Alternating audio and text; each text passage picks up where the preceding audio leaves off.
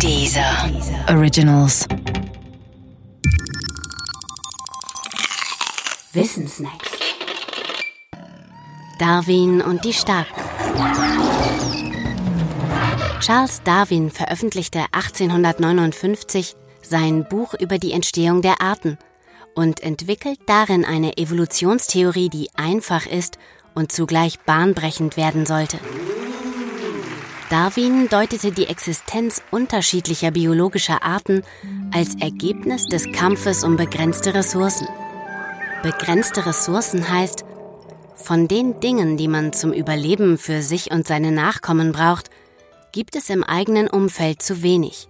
Deshalb müssen die beteiligten Lebewesen um diese Dinge kämpfen und damit um ihr Überleben. Dabei stellen sich einige geschickter an als andere. Nun sind die Unterschiede in der Geschicklichkeit zum Teil erblich. Die Folge? Lebewesen, die geschickter als andere sind, überleben eher und bringen mehr Nachkommen in die Welt. Über Generationen betrachtet, setzen sich die Geschickteren dann rein zahlenmäßig durch. Das ist die natürliche Selektion und weder geheimnisvoll noch obskur. Dennoch führte Darwins Theorie zu starker Ablehnung und noch mehr Missverständnissen. Den Kirchen etwa passte Darwins Theorie ganz und gar nicht. Der Bibel zufolge hatte Gott ja am sechsten Tag nicht nur die Tiere geschaffen, sondern auch den Menschen. Der sollte nach Darwin aber plötzlich vom Affen abstammen. Ein Ding der Unmöglichkeit für religiöse Kreise. Andere deuteten das darwinsche Überleben des Geschicktesten als Überleben des Stärksten und meinten damit körperliche Stärke. Das ist aber falsch.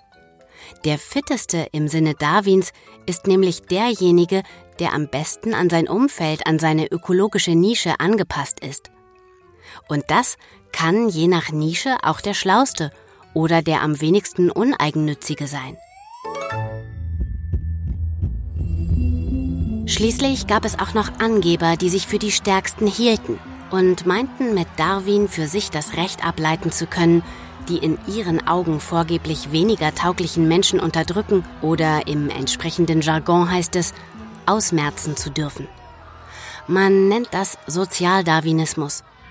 Aber auch das ist falsch, denn es gibt kein Recht des Stärkeren. Der Stärkere hat höchstens die Macht. Macht und Recht sind aber nicht dasselbe. Wer anderes behauptet, der stammt nicht nur vom Affen ab, der ist auch vom Affen gebissen.